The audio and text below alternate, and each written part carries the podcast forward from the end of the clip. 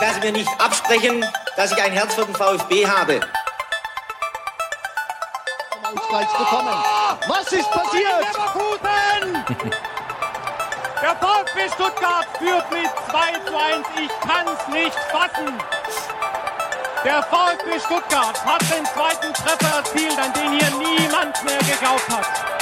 Nach 1950, 52 und 84 gewinnt der VfB Stuttgart zum vierten Mal die Meisterschale. Hitzelsberger! Der passt! Kedira! 2 zu 1! Führung! Und jetzt, jetzt ist! Der VfB ist deutscher Meister! Alles oder. Das komplette Fleisch ist aus dem Grill, auf den Grill die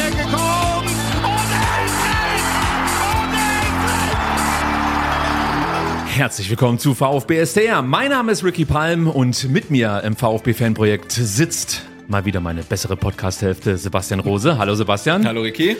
Und zum anderen der Vorstandsvorsitzende des VfB Stuttgart, zudem Aufsichtsratsvorsitzender der DFB GmbH, Alexander Werle. Hallo Alex. Hallo. Freut mich sehr, dass du heute da bist. Ja, vielen Dank für die Einladung. Sehr gerne.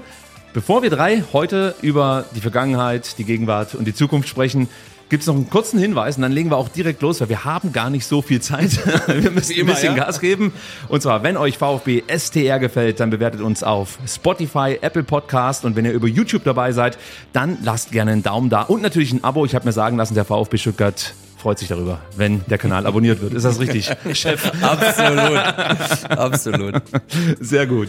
Wir haben uns heute hier für 60 STR-Minuten verabredet. Also deswegen gilt es eigentlich keine Zeit zu verlieren, Sebastian. Vielleicht willst du direkt einsteigen, sonst wird es bei mir mit dem Monopolisieren wieder so lang. Ja, genau. Wir starten gleich rein, Alex, und natürlich sprechen wir zuerst über Sportliche, weil es gerade so viel Spaß macht. Und äh, vor genau einem Jahr, vor fast genau einem Jahr, am 5. Dezember 2022 hast du, habt ihr als VfB Bruno Labbadia als neuen Cheftrainer vorgestellt. Äh, wenn dir jemand nach der PK damals erzählt hätte, dass ihr in den kommenden zwölf Monaten erst Bruno Labbadia entlasst, dann Sebastian Hoeneß als neuen Trainer holt, den Abstieg erst in der Relegation verhindert, vor der neuen Saison Wataru Endo, Borna Sosa und Dinos Mavropanos abgeben müsst und dann nach zwölf Spieltagen der neuen Saison auf Platz drei der Tabelle steht. Wie laut hättest du gelacht?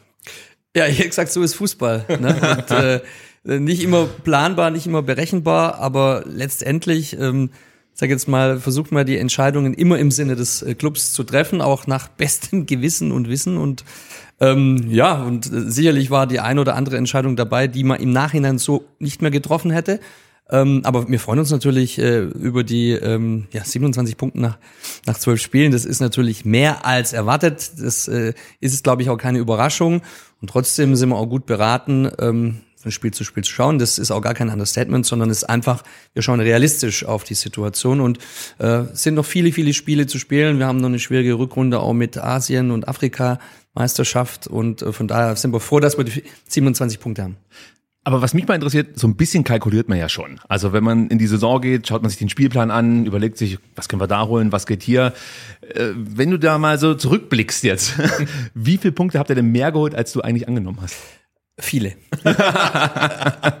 also natürlich, äh, ich glaube, so, so fair muss man auch sagen, der, der Spielplan war schon gut für uns. Ne? Also ähm, mit jetzt äh, einem Heimspiel gegen Bochum, einem schwierigen Spiel in, in Leipzig, dann aber auch äh, Freiburg zu Hause, äh, dann hast du Mainz gehabt, Darmstadt, äh, Köln, alles im Rückblick, sag jetzt mal Mannschaften, die jetzt auch nicht ähm, unter den ersten sechs äh, stehen, wenn man jetzt mal Leipzig ausklammert.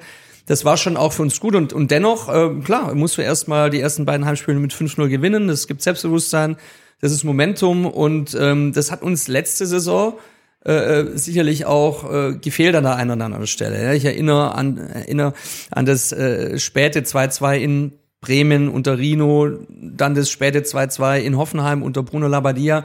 Das sind alles so Spiele, ich glaube, wenn man die gewinnt, kann das unter Umständen in eine andere Richtung gehen, muss nicht. Aber ja, da ist Fußball schon auch, das hört sich vielleicht, ist, ich weiß nicht, habt ihr so ein, so ein Phrasenschwein? Schwein, Nein, wo man nein, nein. reinschmeißt? Nee. Äh, gut, da kann ich ja, da kann ich ja viele Phrasen heute von mir geben. ist Immer gut. in die eigene Tasche. in, in die eigene Tasche, okay. ähm, nein, aber das ist dann schon Momentum und, und ich, Schon eine erste Situation, glaube ich, beim Heimspiel gegen Bochum, ne? Eins gegen eins, wenn der reingeht, Ja. liegst du vielleicht nach zwei Minuten hinten. Äh, Jetzt im Nachhinein würde ich sagen, okay, dann hätten wir halt 5-1 gewonnen. Aber das, das weißt du nicht, da steckst nicht drin. Ja, du siehst ja zum Beispiel am Samstag gegen Frankfurt super souveräner Auftritt der Mannschaft, richtig gut gespielt. Wie viel einfacher ist es denn jetzt zum Beispiel für dich im Alltagsgeschäft? Ja, also ist es leichter als Drittbester jetzt äh, Gespräche zu führen als zum Beispiel früher als Drittletzter? Merkst du da irgendeinen Unterschied gerade?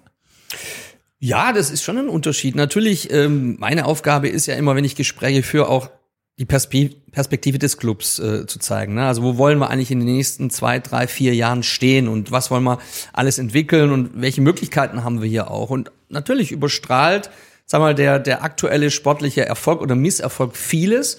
Und trotzdem versuche ich immer, äh, natürlich in, in meinen ähm, Vorträgen, in meiner, in meiner Gesprächsführung, aber auch immer auf die Mittelfristperspektive eines Clubs äh, hinzuweisen. So arbeite ich schon immer und so versuche ich auch die Organisation entsprechend zu steuern.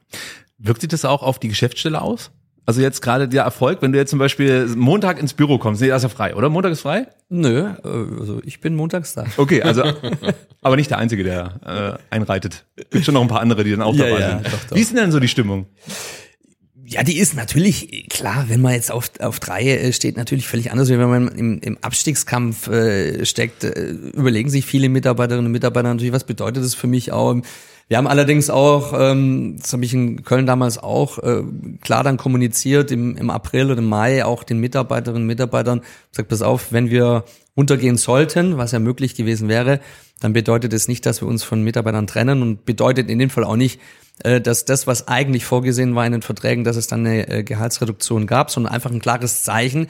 Eine Saison stehen wir schon zusammen durch.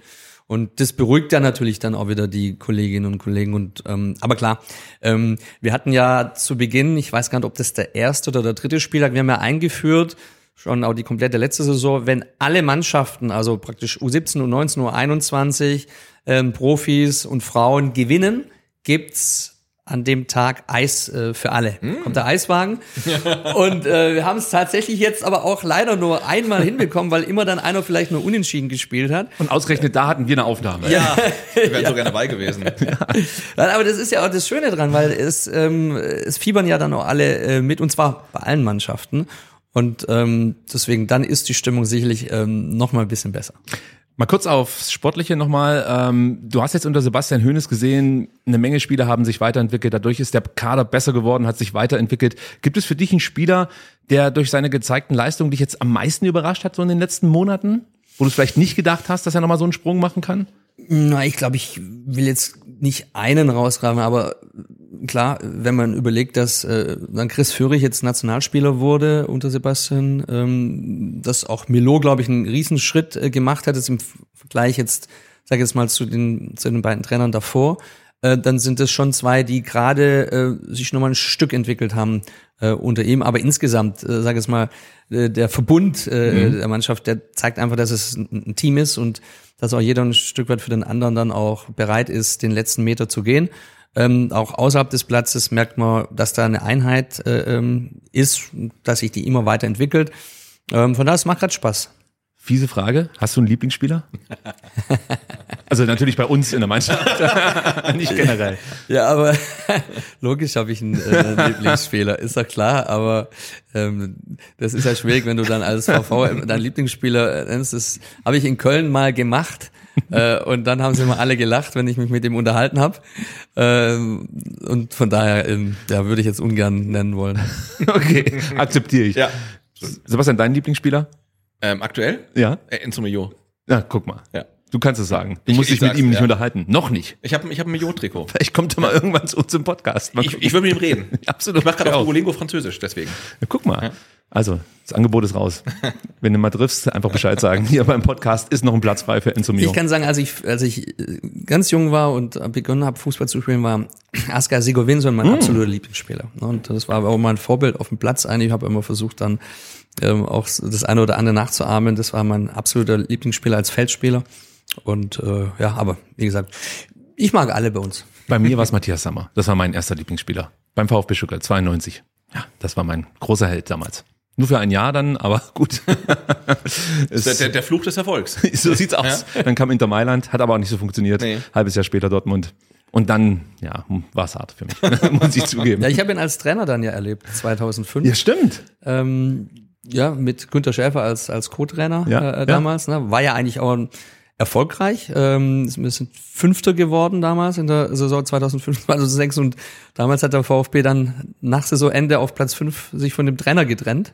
Äh, Das war eine andere Zeit. Würdest du heute wahrscheinlich auch nicht mehr geben. Auch so in der zweiten äh, 2000, genau, 5, 6 und dann wurde äh, Giovanna Trapattoni äh, verpflichtet, der allerdings dann auch, äh, glaube ich, im Februar 2006 dann gehen musste nach einem 0-0 in Bremen. Und Ent- entlassen von dann- Horst Held. Genau, entlassen von Horst Held, genau. Ja, der kam im Januar, richtig. Und am 10. Februar, das war nämlich ein Tag vor meinem Geburtstag, deswegen kann ich mich erinnern, Mittwochabends 0-0 gegen, ähm, gegen Werder Bremen, ähm, haben wir uns dann getrennt. Ähm, und dann wurde Armin Fee am 11. Februar, also an meinem Geburtstag, verpflichtet.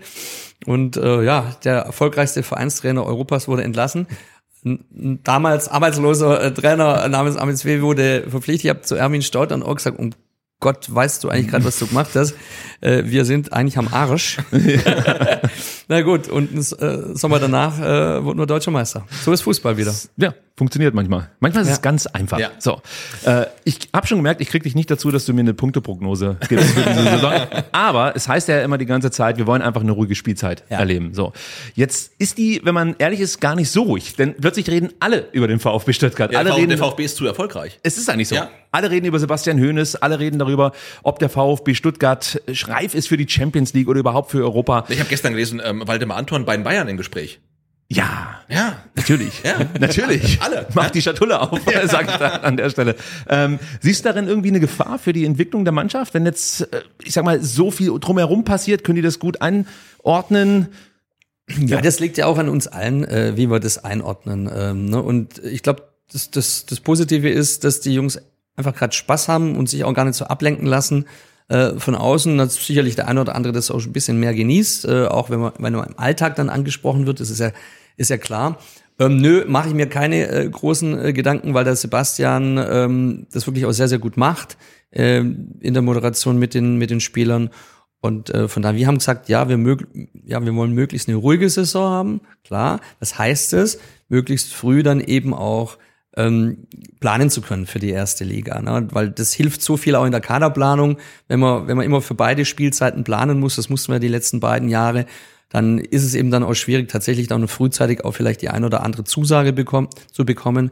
Und von daher, ähm, ja, ist das unser Ziel und wir sind ja gut unterwegs mit 27 Punkten. Wie sehen denn dann die mittelfristigen Ziele aus? Also wenn wir jetzt mal über die Saison hinausblicken, vielleicht auf fünf Jahre, gibt's da schon Pläne, die ihr verfolgt, die du mit uns teilen kannst? Ja, klar, wir haben also eine, eine, eine klare Ausrichtung auch bis 2026 äh, ähm, definiert, als ich begonnen habe. Wir arbeiten ja da auch mit äh, sagen wir, strategischen Zielen, steuern das über OKRs und haben dann auch ganz klar gesagt, wir wollen schon ähm, in 2026, also für die Saison 26, 27, schon von vornherein mit einem einstelligen Tabellenplatz äh, planen können.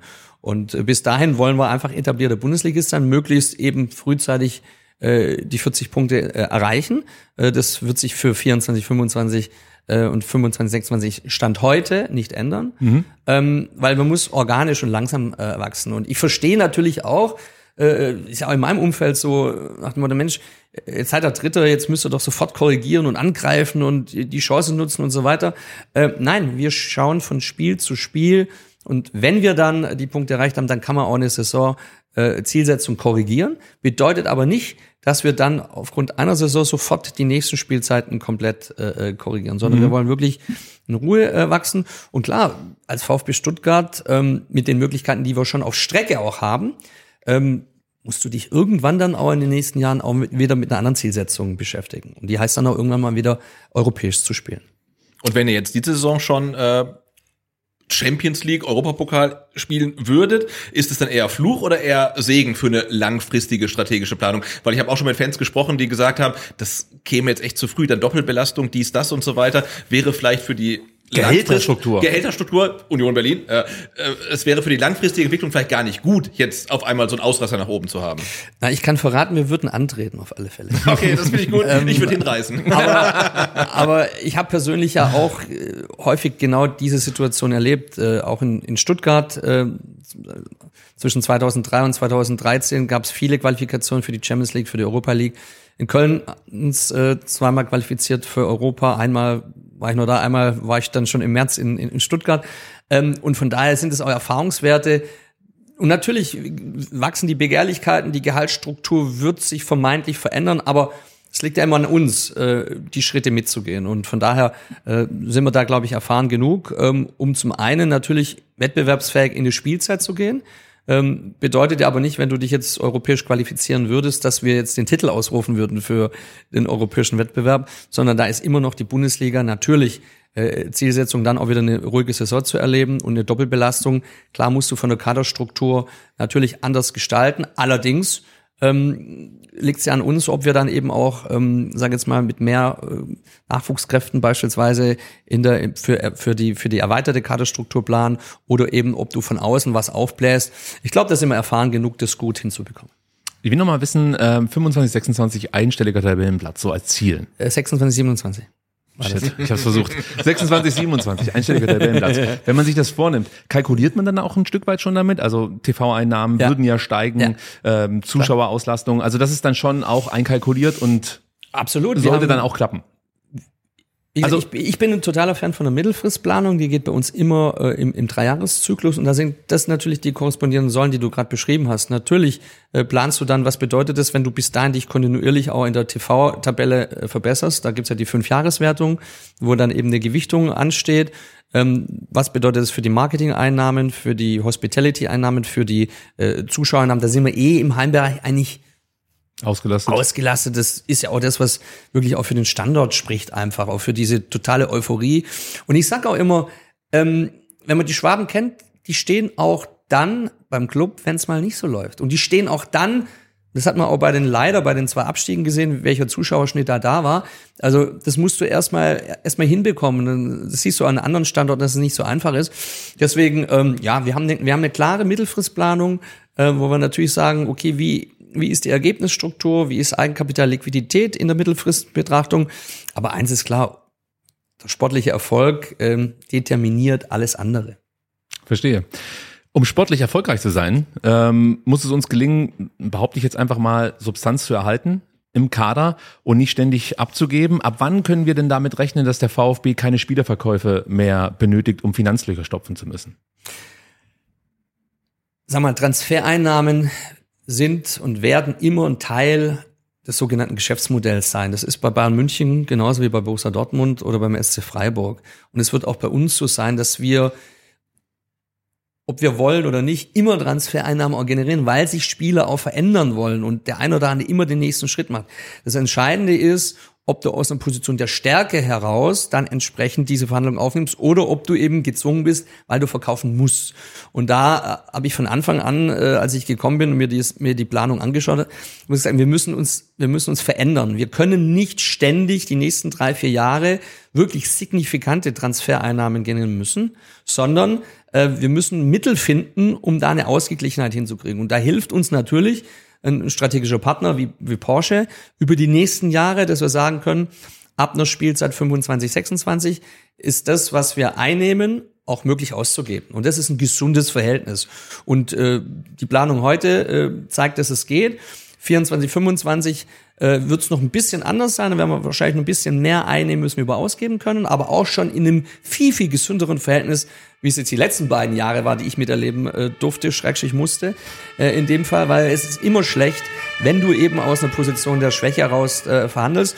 Und trotzdem habe ich auch immer gesagt, äh, manche konnten es auch nicht mehr hören, äh, ich habe gesagt, wir müssen nicht verkaufen. Wir werden aber verkaufen. Das ist ein großer Unterschied, ähm, weil wenn wir die Ziele nicht erreicht hätten, man muss sich mal vorstellen, wir haben ja Bruttotransfereinnahmen von 50 Millionen Euro generiert. Das ist ja ein absoluter Wahnsinn eigentlich, ne? so viel äh, einzunehmen. Aber wenn wir sie nicht eingenommen hätten, dann hätten wir über andere Mittel das kompensieren müssen. Beispielsweise hätten wir Genussrechte einsammeln müssen, um EK und Liquidität entsprechend zu stärken. Das mussten wir jetzt nicht. ähm, weil wir eben die, die drei Transfers tätigen konnten, weil eben die Spieler auch uns verlassen wollten auf der einen Seite und wir dann auch gesagt haben, okay, das ist ein Marktpreis, den können wir uns vorstellen, den akzeptieren wir. Verstehe. Fi- Finanzlöcher, finde ich, Sebastian, ist eigentlich ein gutes Stichwort. Im September auf der Mitgliederversammlung musstest du einen Verlust für die AG von 16,6 Millionen Euro verkünden. Der Stadionumbau, die Inflation, die Folgen der Corona-Pandemie wurden da als Gründe aufgeführt. Übrigens, Corona-Pandemie würde mich mal interessieren. Der KfW-Kredit, ist der inzwischen zurückgeführt? Ähm, zu neun, also zum Sommer nächsten Jahres ist er komplett zurückgeführt. Ja. Okay, okay. Hilft natürlich auch schon, ne? Von der Absolut. Liquidität. Das waren 25 Millionen, oder? Ja, ja. Also das ist auch ein ganz schöner Batzen. Der Umsatz stieg im Vergleich zum Vorjahr von 148,8 Millionen Euro auf 154,8 Millionen Euro. Die Aufwendungen stiegen ebenfalls an von 150 Millionen auf 171,4 Millionen Euro. So setzt sich dann am Ende das negative Konzernergebnis zusammen. Bei den Aufwendungen sind die Personalkosten, die den Löwenanteil eigentlich ausmachen. Ja, also 90,5 Millionen Euro, um genau zu sein. Damit lag man im Ligavergleich auf Platz 9, noch vor Hoffenheim, Köln, Freiburg und Union Berlin. Wieso klaffte denn in den letzten Jahren beim VfB immer so eine große Lücke zwischen Geldeinsatz und sportlichem Erfolg? Ja, du hast es ja sch- beschrieben. Äh, natürlich, die 16 Millionen sind im Wesentlichen, ähm, das ist ja das Kalenderjahr, das man betrachtet in, in 22. Und äh, da gab es ja dann nun mal auch noch die Saison 21, 22 und 22, 23. Das heißt, man hat ja dann zu Beginn äh, in 22 eben noch keine Auslastung gehabt vom Stadion aufgrund Corona. Also hast du Mindereinnahmen gehabt. Und gleichzeitig pünktlich zur Saison 22, 23 haben wir umgebaut, dann hast du Hospitality-Einnahmen weniger gehabt. Das zusammen ist natürlich ein Löwenanteil. Äh, ähm, und, und trotzdem, klar, hatten wir, ähm, hatten wir äh, eine relativ hohe Gehaltsstruktur. Auch da müssen wir sukzessive uns natürlich ein Stück weit verändern. Auch, sage ich mal, die Verhältnismäßigkeit zwischen Fixkosten und variablen Kosten, also leistungsbezogene äh, äh, ähm, Kosten dann ein Stück weit äh, stärker fokussieren. Und dann kriegen wir das auch wieder in ein richtiges Verhältnis. Also da seid ihr jetzt gerade dran, die Personalkosten zu reduzieren bzw. anzupassen zum sportlichen Erfolg. Genau, genau. Dar darum geht's. Wir wollen natürlich immer wettbewerbsfähig sein und äh, Unterschiedsspieler verdienen einfach auch mehr, weil sie einfach einen anderen Markt haben. Und dann kann man sich entscheiden, äh, möchte man nur mit Durchschnittsspielern in Anführungszeichen arbeiten. Und wir haben glücklicherweise kaum Durchschnittsspieler, sondern fast nur Unterschiedsspieler. Topspieler, Ähm, ja, absolut. Ähm, und äh, von daher gilt es da schon auch eine unternehmerische Entscheidung zu treffen. Und ich glaube, wir haben ein gutes Maß auch gefunden an, sage jetzt mal mittlerweile auch erfahrenen Spieler, äh, die wir auch da, neu dazugenommen haben, die aber alle schon über 80, 100 äh, Liga-Einsätze äh, hatten, die trotzdem noch teilweise relativ jung sind, mit 21, 22, 23. Ähm, mit, mit, mit Dennis, Dennis und Seru haben wir sicherlich ähm, Stürmer verpflichtet, die über eine Erfahrung auch verfügen und auch eine gewisse Seniorität haben. Also finde ich eine gute Mischung. Zu der Bilanz habe ich noch eine Frage, die stelle ich mir schon ganz lang. Der VfB macht das ja aufs Jahr betrachtet, andere Vereine auf die Saison. Welche Vorteile hat das, dass der VfB Stuttgart aufs Jahr macht? Also warum, warum gibt es da keine einheitlichen Vorgehensweisen? Weil zum Beispiel die DFL-Kennzahlen, die ja jedes Ja. Jahr im Sommer rauskommen, die sind ja dadurch ein Stück weit eigentlich verfälscht. Wir planen ja auch dual, also wir planen auch immer intern auf Saisonebene, weil du logischerweise dann auch äh, ähm, die ganzen Einnahmen- und Ausgabenstrukturen saisonal betrachtest und äh, sag jetzt mal auf die aufs Kalenderjahr betrachtet äh, gibt's Vor- und Nachteile. Du könntest es auch umstellen. Äh, du kannst es kannst sicherlich dann mit Rückstellungen und und ähm, äh, Forderungen anders umgehen, kannst es so ein bisschen besser justieren in der Kalenderjahresbetrachtung, aber rein theoretisch könnten wir auch umstellen. Das ist eine Entscheidung am Ende dann auch unseres Finanzvorstands. Okay, Grüße gehen raus an der Stelle. Und dann vielleicht auch nochmal Grüße an den Finanzvorstand, denn äh, es gab im vergangenen Winter äh, ja über die Medien Berichte, dass der VfB finanziell massiv angeschlagen sei. Ähm, gab es denn einen Zeitpunkt, zu dem vielleicht mal die Zahlungsfähigkeit in Gefahr war? Nein. Wenn die Zahlungsfähigkeit in Gefahr wäre, müssten wir ja sozusagen äh, eine Fortführungsprognose anstreben und müssten das müssen auch die Hand heben. Da sind wir in der Organhaftung auch, das zu machen. Und also, zumindest solange ich da war, äh, waren wir nicht kurz davor, die Hand zu heben, äh, weil sonst hätten wir es auch kommunizieren müssen.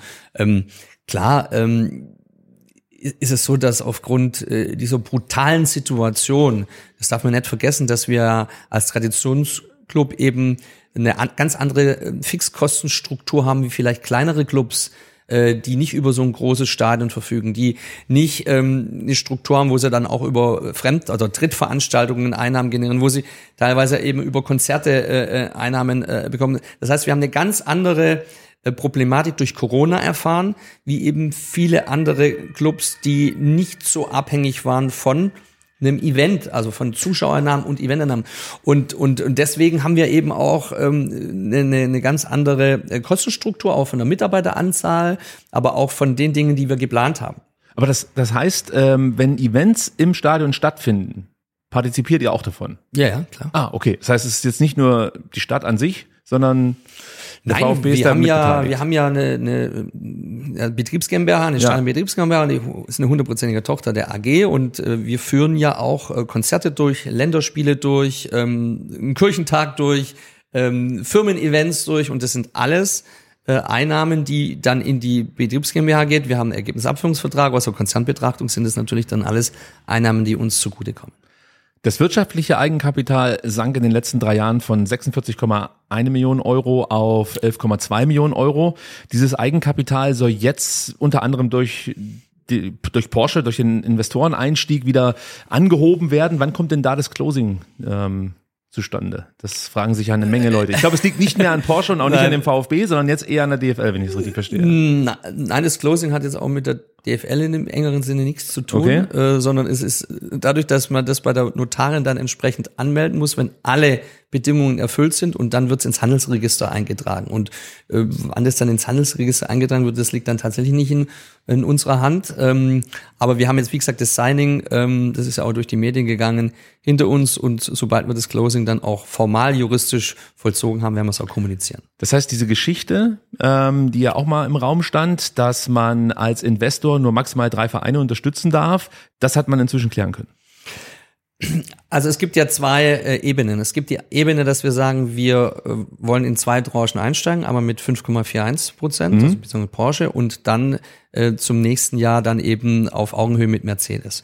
Und äh, dafür gilt es von, den, von der DFL am Ende dann natürlich auch noch das Go zu geben. Das heißt, für die erste Tranche haben wir das Go bekommen. Und äh, für die zweite Tranche äh, werden wir diese Bestätigung von der DFL dann auch ja, im nächsten Jahr erhalten müssen. Äh, sonst äh, können wir nicht auf Augenhöhe sozusagen äh, ähm, zwischen Porsche, Mercedes, Jaco und dem EV agieren. Und das ist die Zielsetzung. Die Porsche-Millionen helfen, keine Frage, äh, kommen aber nur einmal und die Anteile kannst du auch nur einmal verkaufen. Das heißt, wenn die einmal veräußert sind, sind sie weg. Wie will man denn verhindern, dass man, nachdem die Löcher gestopft wurden und das Eigenkapital wieder angehoben wurde, nicht gleich wieder neue Finanzlöcher reißt sozusagen? Gibt es da auch Pläne, wie man sich sozusagen besser absichern möchte gegen Verlustgeschäfte, die ja durchaus ja zu der Situation geführt haben, in der wir dann auch schon vor der Corona-Pandemie waren. Es war jetzt nicht so, dass der VfB das Geld mit allen Händen ausgeben konnte. Ich kann mich erinnern, bei der Ausgliederung hieß es auch, wenn wir jetzt nicht äh, ausgliedern, dann können wir eigentlich hier die Rollläden runter machen und abschließen. Naja, es ist eigentlich relativ einfach, indem du äh, Kosten dauerhaft möglichst minimierst und Erträge steigerst. Äh, durch die Erweiterung der Geschäftsmodelle, die wir haben, durch neue Produkte, die wir einführen, neue Märkte, die wir erschließen. Das heißt, tatsächlich die Umsätze zu steigern.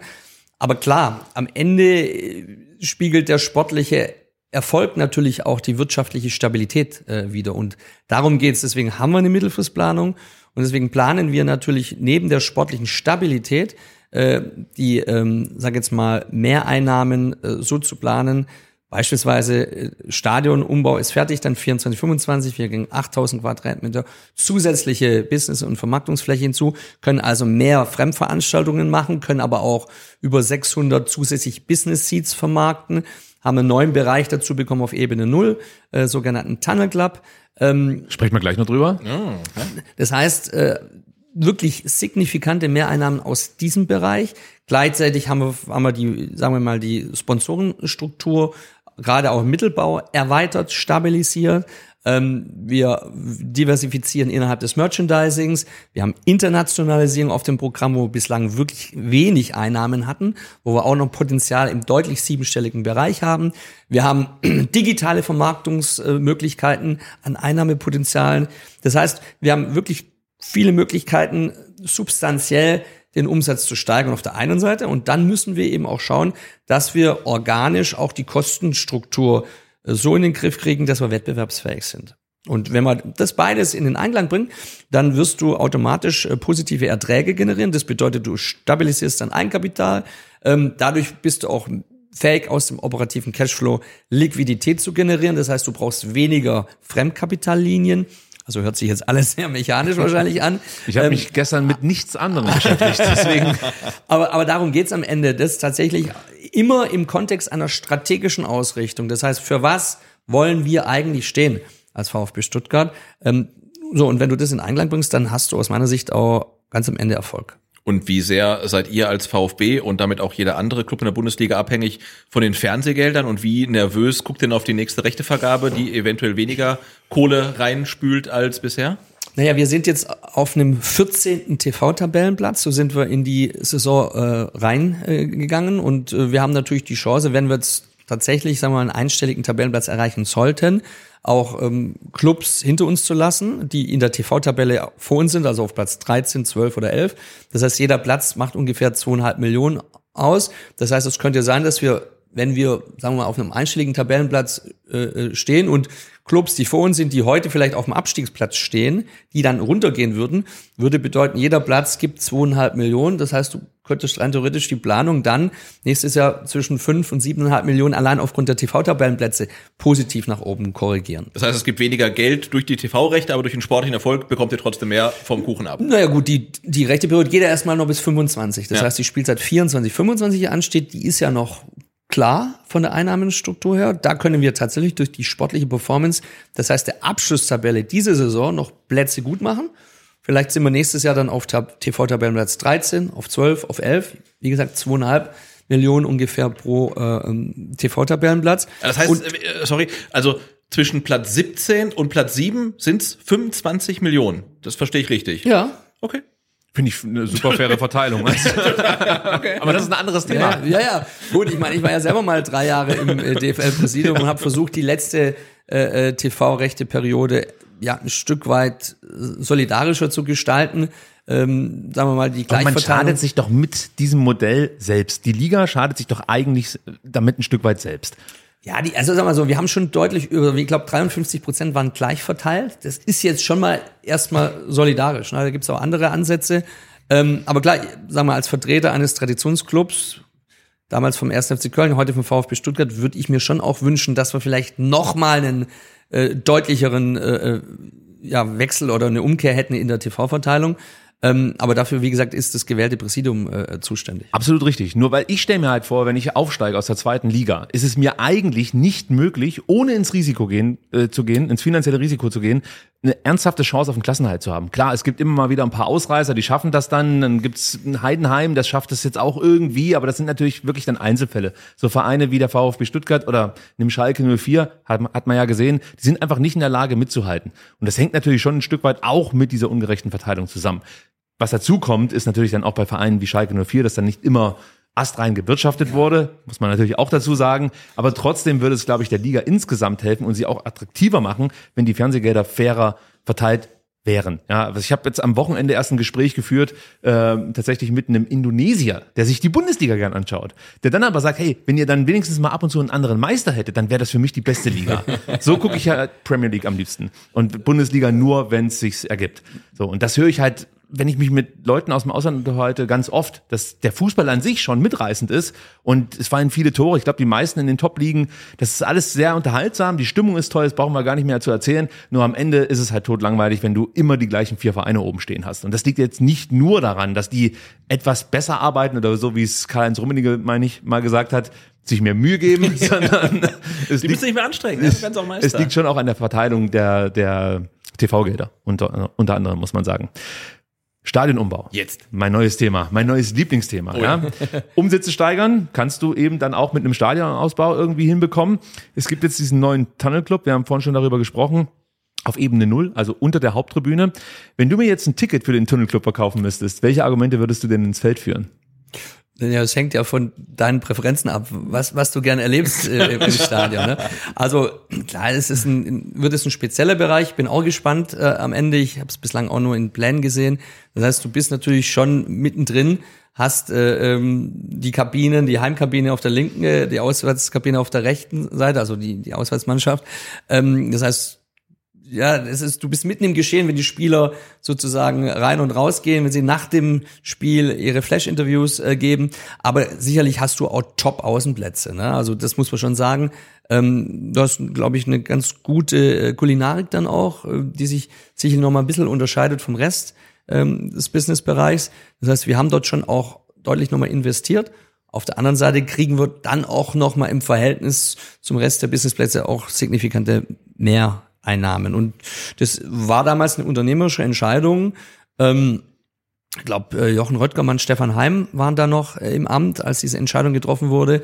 Und ähm, sie waren auch viel in England unterwegs, haben sich dort Anregungen äh, geholt, habe ich mir dann auch sagen lassen, Bayern. Und ja, das ist eine Riesenchance äh, für uns, tatsächlich nochmal auch eine, ein anderes Klientel anzusprechen ähm, und dadurch eben dann, ja, im Vergleich vielleicht auch zu anderen Clubs, ähm, für die im Bereich, äh, der über das eigentliche Hospitality-Erlebnis hinausgeht, nochmal wirklich mehr Einnahmen zu bekommen. Wann sehen wir die ersten Zuschauer im Tunnel Club? Ja, geplant ist äh, in der Rückrunde, ähm, dass wir da dann ähm, fertig sind und äh, dann dann auch vor ja, 60.000 äh, spielen können. Und weißt du schon, was die Dauerkarte für einen Tunnel Club äh, kosten soll? Ähm, das, äh, also eine, eine Saisonkarte für Ja. die äh, für den Tunnel Club äh, sind 17.000 Euro, sprich 1.000 Euro pro Spiel. Sebastian, was sagst du dazu? Ich muss sagen, das ist jetzt weniger, als ich erwartet hatte. Ich hätte auch gedacht, dass es Ja. ein bisschen teurer ist. Ich dachte, das ist irgendwie 800 Millionen. Aber keine Ahnung, also Ich hätte der Fantasiebetrag halt. ne? 1893 Euro. So, hätte ja. ich gedacht, aber gut, den hat man liegen lassen an der Stelle. Den, den hat man liegen lassen. Man muss dann ähm, für, für eine ganze Saison abschließen und da gibt es dann auch irgendwelche Tageskarten. Also wenn wir mal irgendwie ein Crowdfunding machen, dass wir uns für ein Spiel irgendwie gegen Heidenheim dann vielleicht irgendwie in Tunnel Club irgendwie einkaufen können. Also geplant sind eigentlich tatsächlich Dauerkarten Ja. für die gesamte Saison, aber es wird sicherlich immer mal wieder auch die Möglichkeit geben, dann auch ähm, für einzelne Spiele dazu zu buchen. Ja, das ist ja im Wesentlichen dann auch äh, das Segment von äh, Ruven Kasper, der es verantwortet. Ähm, aber wie, wie gesagt, das ist eine große Chance auch für den Club. Ja, es klingt auf jeden Fall interessant. Ich bin mal gespannt, ob wir es uns irgendwann mal angucken können, wieso dann äh, das, das Feeling ist, weil ich kenne das, glaube von Manchester City, die das auch anbieten. Da ist natürlich nochmal ein gewisser Anreiz da, weil du halt die absoluten Topstars des Fußballs sehen kannst. So beim VfB Stuttgart, Moment, ist das auch gegeben, aber wir haben ja auch Gegner. So. Das heißt, es ist schon wichtig, dass man dann in der Bundesliga spielt. Weil die Attraktivität Genau. dieser Plätze steigt natürlich dann schon auch mit den Gegnern. Ab, absolut. Ja. Äh, aber das ist generell, glaube ich, für den Club äh, wichtig, dass wir in der ersten und nicht in Ja, der das zweiten klar. Fußball-Bundesliga äh, spielen. Und dafür tun wir ja alles in der Ausrichtung, dass ich eben sage, und das ist ein gute, gut, gutes äh, Beispiel dafür zu sagen, wir wissen, wo wir herkommen und was wir auch die letzten zehn Jahre erlebt haben. Und deswegen sollten wir so realistisch sein, dass wir wirklich auch langsam und organisch wachsen die nächsten äh, zwei, drei Jahre und äh, keine übertriebene Erwartungshaltung dann auch an den Tag legen. Ich glaube, das war auch ein Stück weit äh, Teil der Kontroverse. Da wird halt der Tunnel Club gebaut und du kämpfst halt quasi gegen den Abstieg und überlegst dir, okay, dann ist der Tunnel Club fertig und die ersten Auswärts, die ersten Gegner, die kommen, sind halt Elversberg und Hansa Rostock, wo du denkst, okay. Ja, und das ist ja auch nachvollziehbar. Ja. Also ich meine, das ist ja wirklich nachvollziehbar. Das äh, haben wir ja teilweise dann in der letzten Saison auch gedacht, äh, puh, ja, jetzt, äh, wenn du in so eine Relegation reingehst, ne, obwohl ich ja Du warst entspannt. ja, ja ich magst darf, es ja. Ich darf ja nicht mal sagen, dass ich entspannt bin, aber Hast du schon mal jemals eine Aber- Relegation verloren? nee, Ja. eben. Und das ist ja, aber es war ja schon, als ich, ja? Wo ist der Schal? also sagen wir es mal, ich bin mal ganz ehrlich an der Stelle. Ähm, es, also so richtig Spaß macht's nicht. äh, als ich da in, in, in Hier haben wir die Schlagzeile für diese Ausgabe. Nachrichtenwert, ja. Nein, aber als ich zum ersten Mal die gespielt habe in, in, in Köln, äh, das war ja auch noch Corona-Saison, ne? wenn du da reingehst und weißt, was wirklich von diesen wahrscheinlich 180 Minuten abhängt, dann ist es schon brutal. Ich habe auch mal beim VfB damals eine Champions League-Qualifikation gespielt. Ähm, da hängt auch viel von ab. Das ist aber anders, weil es einfach existenzieller ist, wenn du Relegation spielst. Und, und trotzdem, und das habe ich eigentlich nach Stuttgart mitgenommen, ähm, der FC hatte dann damals wirklich das Hinspiel gegen Holstein Kiel von einer Geisterkulisse 0-1 verloren. Das war natürlich Katastrophe, als Bundesligist ein Heimspiel zu Ja, verlieren. da guckst du wahrscheinlich einen Abgrund, oder? Und, und ja, da wirst du schon ein bisschen nervöser. Das ist einfach so, ne? Und, und, und, und man, man könnte jetzt in Köln fragen, ich hatte da am nächsten Morgen dann eine, eine Sitzung mit unseren Abteilungsleitern und ich habe gesagt, Leute, macht euch gar keine Gedanken. wir werden das Rückspiel auf alle Fälle gewinnen. 0-1 in dem Fall war besser wie 0-0 für uns. Weil wir haben zwar verloren, aber wir müssen einfach nur dieses Rückspiel gewinnen. Und wir werden es gewinnen. Gut, wir haben es 5-1 gewonnen.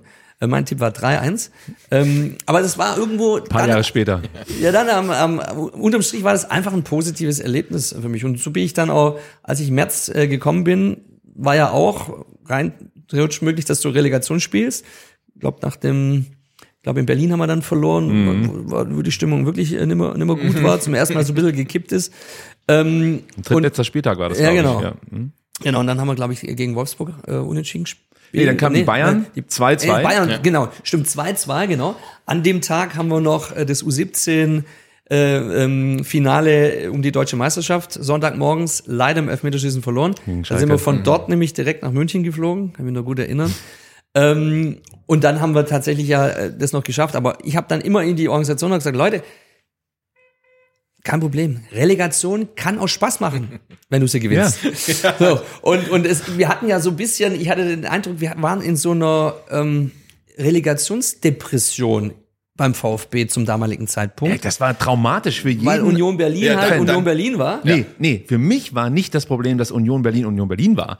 Für mich waren die Umstände, die dazu geführt haben, dass wir in die Relegation mussten, ein Problem. Ja, und dann, spielst du halt zwei Relegationsspiele, verlierst keins von beiden und steigst halt ab. ja, und du hattest auch noch die ganze Dietrich-Thematik um dich herum. Ja, klar. Das darf man halt auch nicht Und, und vergessen. Quatrex, ja. Ja, also das war halt einfach die ge komplette Gemengelage, das war so scheiße und der, der ähm, Abstieg war einfach nur noch die Krönung des Ganzen, so, so, so ein Stück weit. Und Union Berlin, ja, das ging mir natürlich auch auf den Sack, dass wir natürlich ausgerechnet dann gegen Union Berlin die Relegation verlieren, aber wie die Sebastian schon gesagt hat, dann noch nicht mal, weil wir das Spiel verloren haben, sondern einfach, weil wir zweimal unentschieden gespielt haben, was ja jetzt Gott sei Dank nicht mehr möglich wäre. Ja, und, und das habe ich gespürt. Äh, das war nicht nur ja, bei den Mitarbeitern so, das bei den Fans, bei Sponsoren, mit, mit jedem, mit dem ich mich unterhalten habe, hab ich gesagt, boah, das ist ja echt so ein bisschen depressiv.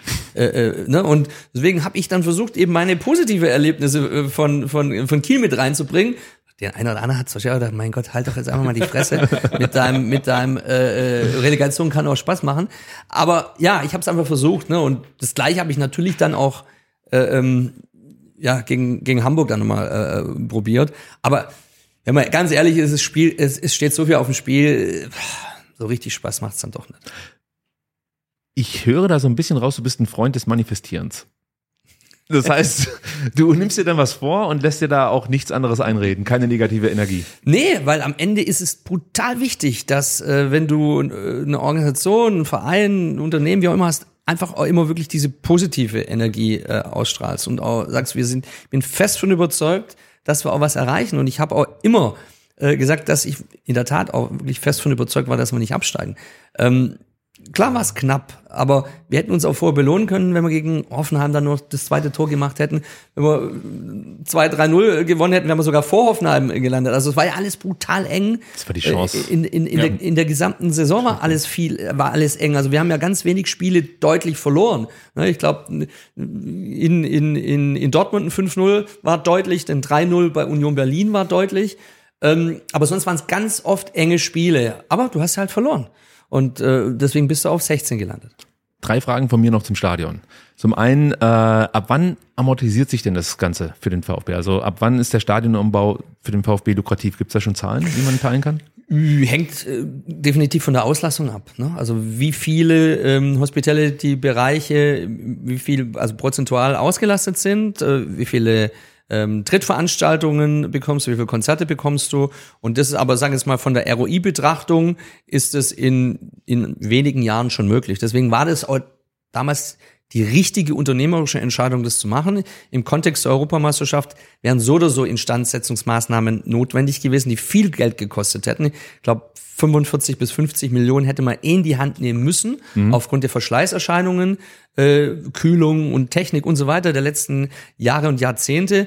Und deswegen war es richtig, dann auch mal zu sagen, okay, wir wollen so umbauen, dass wir zukünftig dann eben auch äh, ähm, Mehreinnahmen haben. Dass das alles mit Corona zusammenkommt, das konnte damals keiner ahnen. Das hat es für uns natürlich, als wir dann übernommen haben, umso schwieriger gemacht, aber überhaupt kein Vorwurf an die Vorgänger. Im Gegenteil, es war eine unternehmerisch richtige Entscheidung. Jetzt rennen euch ja die, die, die Fans die Bude ein. Wahrscheinlich könntet ihr, weiß nicht, gegen Dortmund 80, 90.000 Tickets verkaufen. Ist es denn äh, bei, beim Hospitality genauso? Also auch die VIP-Logen und so weiter sind ja auch komplett ausgebucht und habt ihr mehr Nachfrage als Angebot? Ja, die Logen, äh, die sind in der Tat äh, ausvermarktet. Ähm, es gibt in, in dem, im Business Seat Bereich immer wieder noch Kappa. Wir haben ja dann auch verschiedene Bereiche. Wir haben ja dann den Untertürkammer-Bereich, wir haben die Gegentribüne, ähm, wir haben die Haupttribüne, also es gibt verschiedene Bereiche, da sind wir nicht überall bei 100 Prozent. Zielsetzung wird es natürlich sein, äh, hängt auch klar vom sportlichen Erfolg ab, machen wir uns nichts vor, ähm, aber da haben wir schon noch äh, freie Kapazitäten. Zu Beginn der Bausna Baumaßnahmen hieß es mal, dass man die Anzahl der Stehplätze in der Cannstatter Kurve erhöhen möchte. Ist dieses Vorhaben inzwischen komplett vom Tisch? Ja, das haben wir diskutiert im Fanausschuss. Äh, da gab's äh, mehrere Varianten, aber eben keine Variante am Ende, die, glaube ich, mehrheitsfähig war. Und am Ende, wir machen sowas ja dann auch für die Fans, ne? Und deswegen ähm, die Variante, die möglich gewesen wäre, ähm, die war dann aber auch, sagen wir mal, von der Entfluchtung ein bisschen schwieriger. Ähm, und wir haben das dann gemeinschaftlich entschieden. Äh, Wir hätten es gern gemacht, weil klar, wenn du am Ende mehr Kapper bekommst, noch über die 60.000 wäre auch schön gewesen. Aber so haben wir, glaube ich, einen guten Kompromiss gefunden. Also Thema vom Tisch, keine zusätzlichen Stehplätze. Und dann eine Frage, die mich gestern erreichte über Twitter, die finde ich aber ganz interessant. Und zwar hat in Freiburg ja jetzt ähm, das rauchfreie Stadion, ähm, das Projekt rauchfreie Stadion begonnen. Also es gibt da halt einfach keine Raucherbereiche mehr im Stadion. Sowas in Stuttgart auch geplant?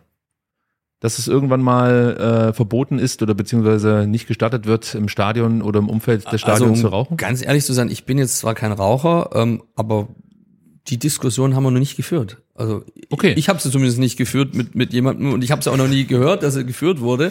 Raucher atmen beruhigt durch. Ja. Aber muss man überlegen, ob aus unseren Gremien wer da raucht. Aber nee, haben wir wirklich nicht diskutiert bislang. okay.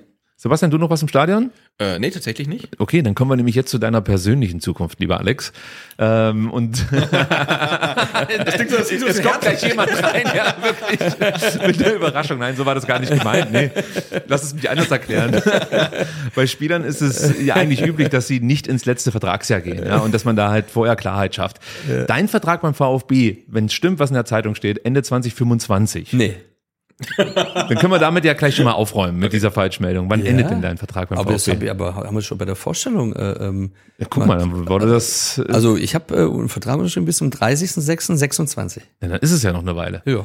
Aber dann, dann lass mich die Frage umformulieren. Das ist ja trotzdem interessant. Was müsste denn passieren, damit Alexander Werle einen neuen Vertrag beim VfB unterschreibt, der über 2026 hinausgeht? Ist noch ein bisschen, aber gibt es da zum Beispiel persönliche Ziele, die du noch hast, die über das Jahr 2026 hinausgehen?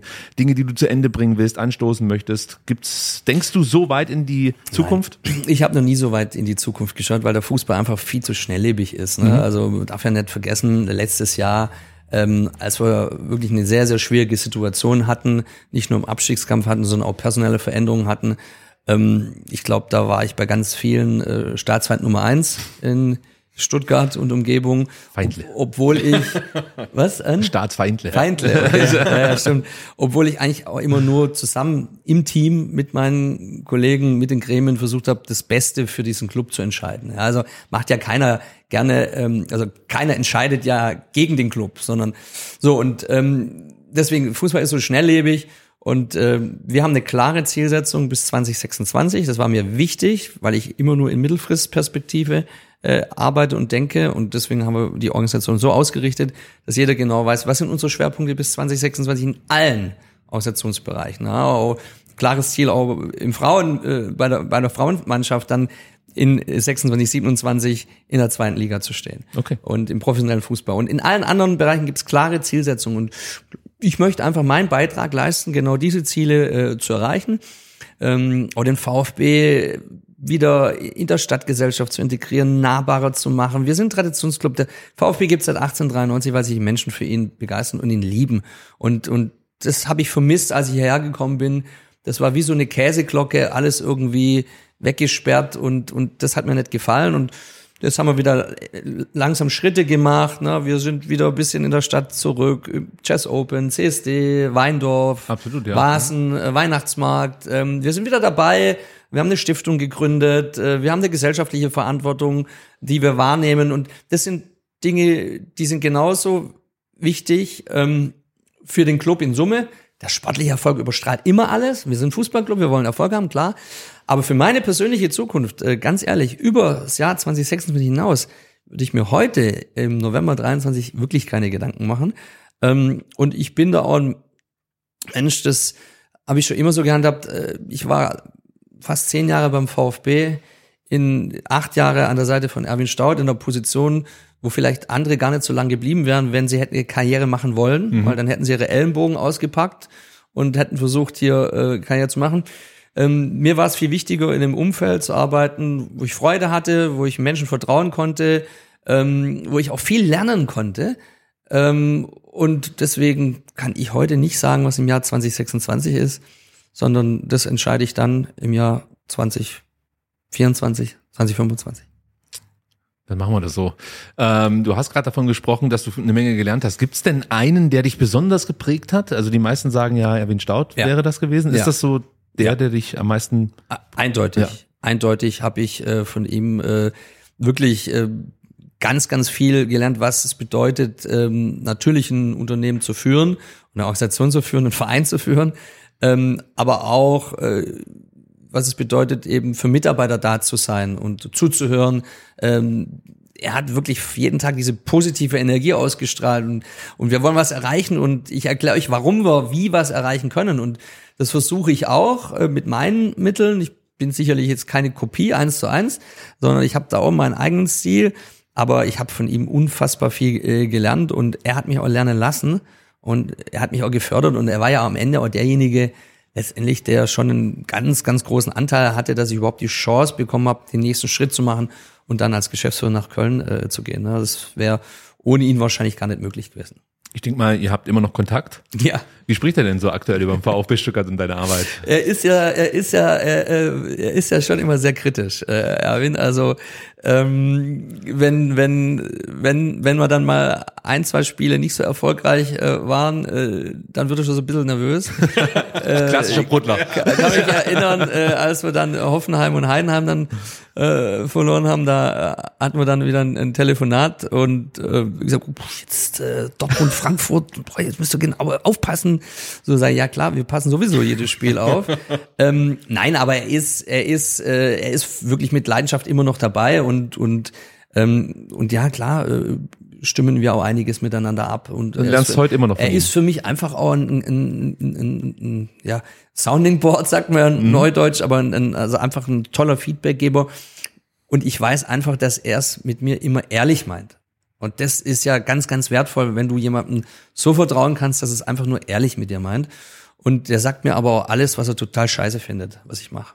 Also er ist sozusagen dein persönlicher Berater ein Stück weit so würde ich es jetzt nicht beraten. Also nein, jetzt nicht offiziell. Ich weiß, jetzt wird schwierig beim VfB und schwierig, Berater. Schwierig, schwierig. Ja. Berater ist ja auch nicht so positiv äh, äh, angekommen am aber Ende. du holst ja gerne mal einen Rat. Es, wobei es nach wie vor aus meiner Sicht die richtige Entscheidung war, aber auch das ist ein anderes Thema.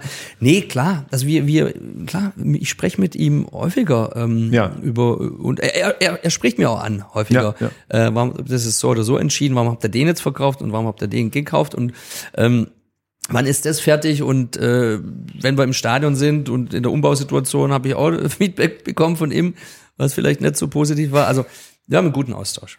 Aber wenn wir jetzt schon mal im Thema Berater sind, ich habe es nicht auf meinem Themensheet, ja. aber ganz kurz, äh, ich war irritiert. Neulich ähm, hat Philipp Lahm bei einer Veranstaltung, ich glaube hier in Stuttgart irgendwo gesagt, dass er jetzt nicht über sein Arbeitsverhältnis mit dem VfB Stuttgart sprechen möchte, über seine Beraterrolle.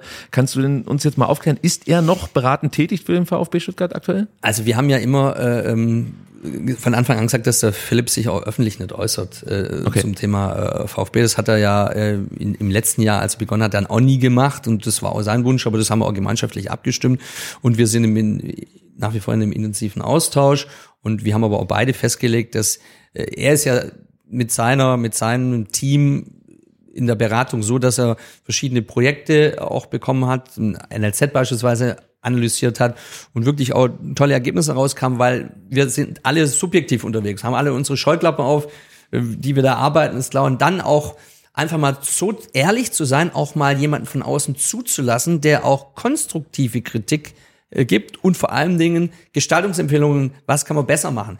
So und so hat er verschiedene äh, Aufträge eben bekommen und wir haben auch gemeinschaftlich festgelegt, dass wir, ähm, wenn dann der neue Sportvorstand kommt, dass wir dann auch wieder die Zusammenarbeit äh, so konkretisieren, dass wir genau wissen, welche Projektfolge ansteht. Das heißt, jetzt ganz konkret gefragt, äh, war Philipp Lahm jetzt bei der Verpflichtung von Stefan Hildebrand involviert? Äh, wir haben uns äh, natürlich ausgetauscht. Äh, beim gerade beim Thema NLZ äh, haben sie ja auch ihre Expertise abgegeben und äh, von daher äh, logischerweise waren wir da auch in, in einer Abstimmung. Ne? Verstehe ich das richtig? Aktuell ruht das Ganze so ein Stück weit? Nee, es geht ja immer um die Projekte. Also Okay, ja. es geht um die, Okay. um die Projektierung, äh, wann was ansteht. Und wir haben natürlich einen, einen, einen Austausch. Ähm, aber wie gesagt, final, wenn wir das dann mit dem Sportvorstand äh, dann auch äh, klären, wenn er dann mal da ist. Gibt's da schon irgendwelche Zeitlinien? Nee, das ist Ich weiß. ja, Thema des seine Aufsichtsrats. Antwort, aber- äh, äh, ja, aber auch da, also klar sind wir da auch im Austausch. Äh, logischerweise Klaus Vogt und und äh, Rainer Adron und, und und ich. Aber wie gesagt, das sind auch Dinge, die wir intern besprechen und da ist ein, ein guter Austausch da. Und äh, aber ich bin ja in dem Fall nicht in der Lage, darüber zu sprechen, äh, wann das der Fall ist, weil es nicht meine Entscheidung ist. Das verstehe ich. Aber du hast vielleicht einen Wunsch. Äh, das ist äh, klar, den habe ich ja schon im Sommer kommuniziert, den Wunsch. Also das heißt, es wird langsam Zeit. Ja, nein, es ist doch nicht so, dass ich jetzt hier auch öffentlich irgendwie Druck aufbaue, sondern wir sind da wirklich im guten Austausch äh, und ich kenne auch die unterschiedlichen Perspektiven, die es da, die es da gibt und das ist auch völlig in Ordnung für mich. Und ich bin da der Letzte, der da einen Druck aufbaut. Am Ende soll das, was wir jetzt, glaube ich, gut aufgebaut haben mit Sebastian, mit ähm, Fabian zusammen, äh, ich glaube, das, das funktioniert gerade äh, gut. Und äh, von daher muss da jetzt auch äh, nicht morgen eine Entscheidung her, übermorgen, übermorgen wäre gut. Genau, und ich glaube, wer sich die ursprüngliche Zeitlinie mal ins Gedächtnis rufen möchte, der guckt sich einfach mal die Folge an, die du mit dem Klaus Vogt hier aufgenommen hast, weil da hat er mal einen Termin gedroppt, ähm, der Ja, was war das? schon Was- etwas verstrichen ist. Ja, ist schon etwas verstanden, genau. Man wollte das eigentlich, glaube ich, im Herbst über die Bühne bringen. Herbst, Oktober, irgendwie Oktober oder so. Ja, ja. Naja gut, man weiß ja nicht, was da dazwischen kam. Also es kann ja sein, dass Ja. es aussichtsreiche Kandidaten gab, die dann vielleicht auch abgesagt haben. Das weiß ich jetzt natürlich nicht. Lässt sich jetzt auf die Schnelle auch nicht Und manche. Sachen dauern halt auch ein bisschen länger. Ne? Gut Ding will Weile haben. mir ist schon wichtig, wirklich das unabhängig vom Momentum zu sehen, ähm, sondern es geht ja um eine grundsätzliche Ausrichtung, dass ich von Anfang an immer überzeugt war, auch schon in Köln. Da war ich nämlich auch alleiniger Geschäftsführer 2013, als ich kam und gesagt, es geht nicht, sondern es muss jemand da sein, der sich jeden Tag 100 Prozent von morgens bis abends um die ähm, konzeptionelle strategische Ausrichtung des gesamten Sportbereichs äh, ähm, beschäftigt. Und das ist ein, das ist ein Fulltime-Job, das kannst du als Vorstandsvorsitzender nicht nebenher machen. Ähm, von daher ist es völlig losgelöst vom Momentum, aber am Ende muss es, die Gesamtkonstellation muss passen. Ne? Und deswegen ist es, da hast du recht, Sebastian, momentan natürlich jetzt, die Not ist nicht so groß, aber es ist auch nicht so, äh, dass ich bis 2026 so weiterarbeiten werde. Das ist auch ganz klar. Das kam rüber. Genau, und wir haben ja auch drüber geredet, dass halt auch der sportliche Erfolg natürlich auch ein Stück weit Fluch ist, weil alle möglichen Vereine am Trainer und an Spielern graben und du musst dir jetzt eigentlich schon einen Plan B entwickeln. Was machst du, wenn der Trainer vielleicht gar nicht mehr da ist, wenn die besten Spieler nicht mehr da sind? Und das wäre jetzt ja auch schon Aufgabe vom Sportvorstand eigentlich, der aktuell dann quasi in der Funktion nicht so da ist, wie man sich das wünscht. Ja gut, wir haben natürlich mit, mit Fabian, mit Christian Gentner, mit Sebastian schon viel Sportkompetenz vorhanden. Ne? Die ja auch da weg sein könnte, wenn sie Aber- Begehrlichkeiten weg. Ja, gut, aber da sind wir so selbstbewusst genug, dass wir, dass wir, äh, so wie wir jetzt zusammenarbeiten, jetzt auch nicht einfach nur ein paar Monate oder ein paar wenige Jahre zusammenarbeiten. Wir wollen ja was aufbauen und das ist wirklich ernst gemeint. Äh, äh, und ich sehe die Kollegen ja tagtäglich und das ist auch nicht nur ein Lippenbekenntnis, sondern wir haben da jetzt Bock drauf, einfach zu stabilisieren. Ähm, idealerweise dann natürlich auch den ein oder anderen überraschenden Erfolg zu erzielen. Das äh, wäre schön, wenn es so weitergeht. Ähm, aber ja, äh, nichts übertreiben, sondern wirklich von Spiel zu Spiel. Ich würde noch gerne das Thema Auslandsvermarktung anreißen. Ähm, kannst du uns mal erklären, welche Potenziale ihr beim Thema Auslandsvermarktung seht? Also was sind zum Beispiel die Kernmärkte, die ihr attackieren wollt? Liegt der Fokus auf Asien, Nordamerika? Also und welches Potenzial ist da, was ihr erkannt habt und heben wollt? Ja klar, haben wir uns natürlich überlegt, äh, äh, wo ist am meisten Potenzial da. Es gibt die Zielmärkte auch von der DFL, ähm, wo es natürlich dann auch um monetäre Anreize geht, aber wir müssen auch gucken, was passt eigentlich zu uns und äh, welche Markteintrittsstrategie wählen wir eigentlich, um sage ich jetzt mal, die Menschen vor Ort zu erreichen und sie für uns ja dann auch zu interessieren und auf der einen Seite eben tatsächlich äh, ja auch im Ausland eine Community aufzubauen, geht ja heute dann auch über die digitale Welt sehr gut und gleichzeitig vielleicht auch äh, Firmen, Partner, Sponsoren für uns zu gewinnen, die auch in Deutschland den Markteintritt wollen. Also das ist, wie gesagt, beidseitig, äh, glaube ich, gut bespielbar.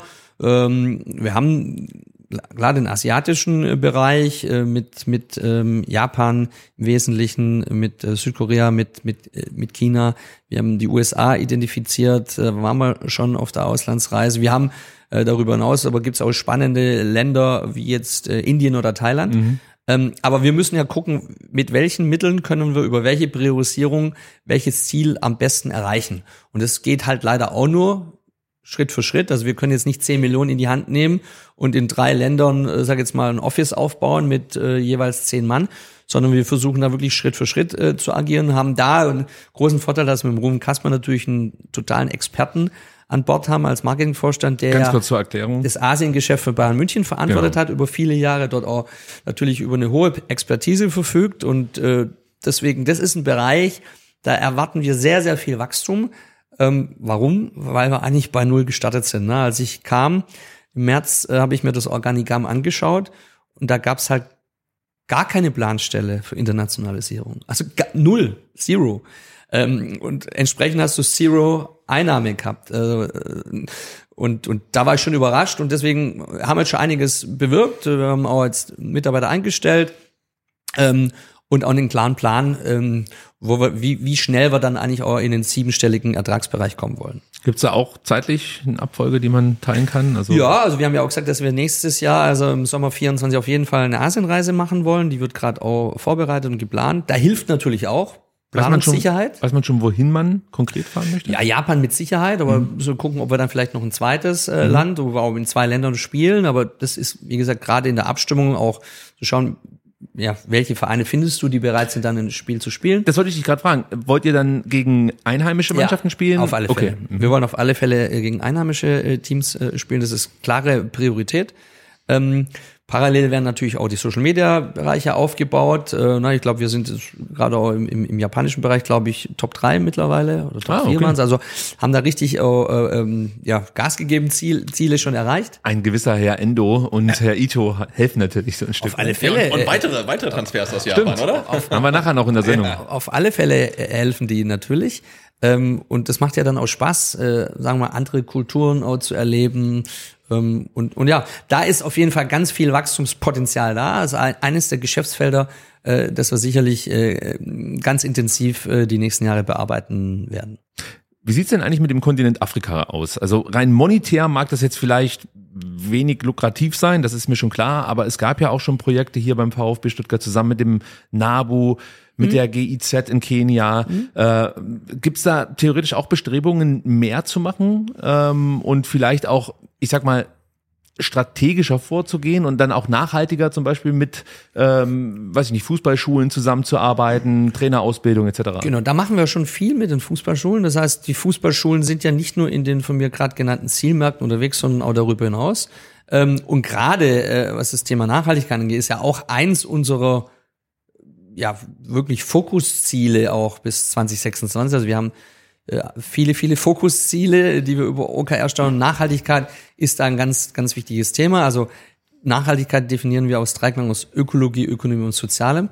Und ähm, da ist auch eine Kooperation mit dem NABU äh, da, was wir machen. Und da ist sicherlich auch der Kontinent für uns interessant und äh, werden wir auch die eine oder andere Projektierung dort machen. Ich erinnere mich, dass Rufen Kasper mal gesagt hat, Aktivitäten dieser Art, und er meinte eben damit, diese Kenia-Reise sind Teil unter unserer Internationalisierungsstrategie. Und ähm, jetzt habe ich gar nicht mehr viel mitbekommen. Es gab, glaube ich, im April diese Reise nach, nach Kenia und seitdem habe ich jetzt nicht mehr viel vernommen. Gibt's da irgendwas Neues, über was man sprechen kann oder Pläne? Pläne gibt's definitiv. Ähm, aber natürlich dann auch erst, wenn die Reise dann ansteht. Ne? Also wir haben ja nicht nur, wie gesagt, in den Zielmärkten, wo es jetzt darum geht, äh, Monetarisierung äh, anzustreben, ähm, vielleicht ein Fußballcamp aufzubauen, mit der Fußballschule dort zu sein, äh, neue Zielgruppen zu erreichen, Sponsoren zu gewinnen. Das sind klare Zielmarktfokussierung. Und auf der anderen Seite haben wir natürlich auch einige eher gesellschaftssozial äh, ausgerichtete äh, Projekte wie eben mit dem NABU.